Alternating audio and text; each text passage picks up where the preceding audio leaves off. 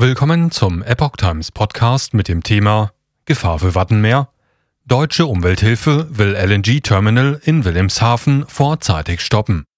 Ein Artikel von Reinhard Werner vom 11. Januar 2023.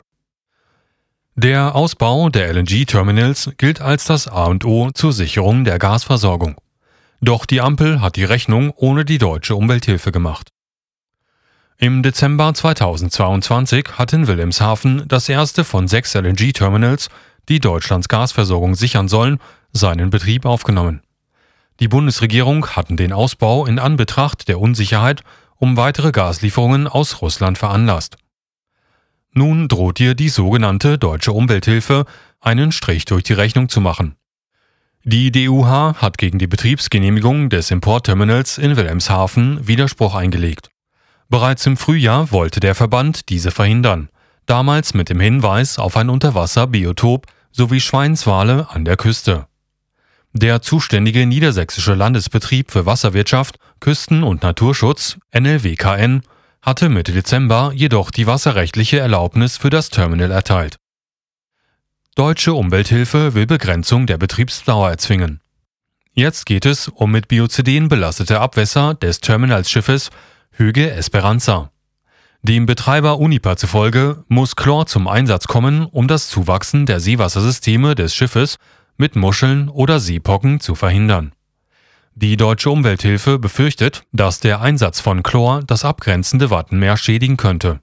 Der Verband möchte nun zum einen den Umstieg auf mechanische Säuberungsverfahren ohne Chemikalien erzwingen, zum anderen geht es um die Dauer der Betriebsgenehmigung.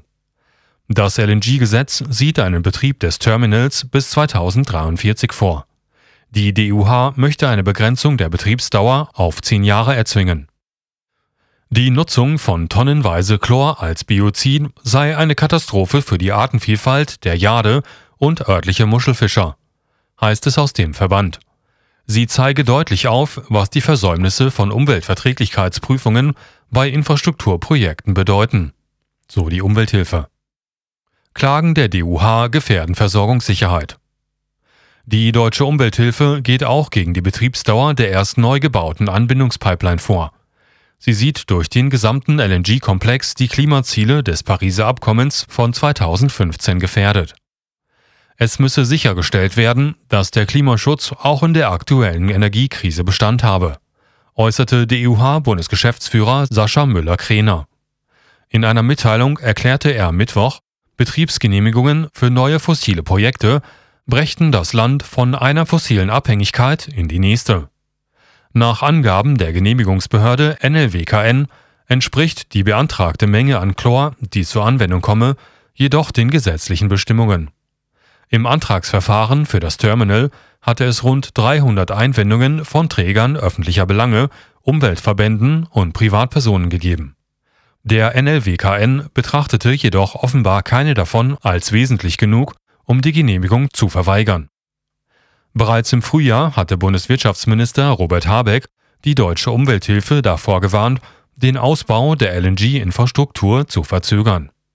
Ohne die Terminals und ohne Gas aus Russland wäre die Versorgungssicherheit gefährdet.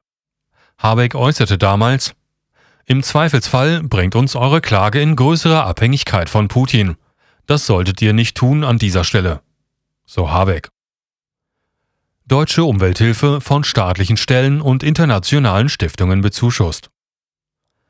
Bereits 2019 hatte die CDU angeregt, dem Verein Deutsche Umwelthilfe den Status der Gemeinnützigkeit abzuerkennen. Sie begründete den Vorstoß damit, dass die DUH Rechtsmissbrauch betreibe und vorsätzlich der Allgemeinheit schade. Der Verein finanziere sich zudem vorwiegend über schikanöse Abmahnungen. Der Bundesgerichtshof gab der DUH jedoch in ihrem Urteilen weiterhin freie Hand für ihre Aktivitäten. Lediglich ein Viertel der knapp 9 Milliarden Euro an Einnahmen des Jahres 2018 habe sie eigenen Angaben zufolge demnach aus Abmahnungen erhalten. Der langjährige Geschäftsführer Jürgen Resch spricht bezüglich der Finanzierungsquellen der Arbeit seines Vereins von Spenden und Fördermitgliedschaften. Eine bedeutende Rolle spielten jedoch auch Zuschüsse, die wir von Bund, von Ländern, von der EU-Kommission oder internationalen Stiftungen bekommen, sagte Resch.